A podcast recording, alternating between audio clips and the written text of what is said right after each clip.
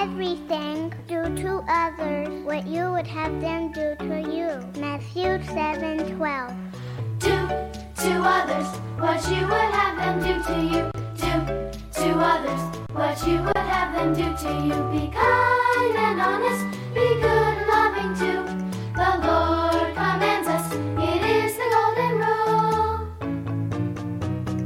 Do to others what you would have them do to you. You would have them do to you.